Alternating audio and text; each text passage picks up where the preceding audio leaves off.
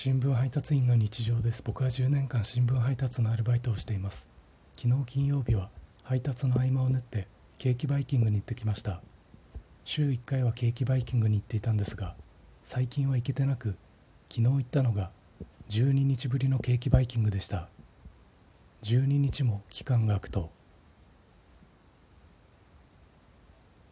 禁断症状が出ます。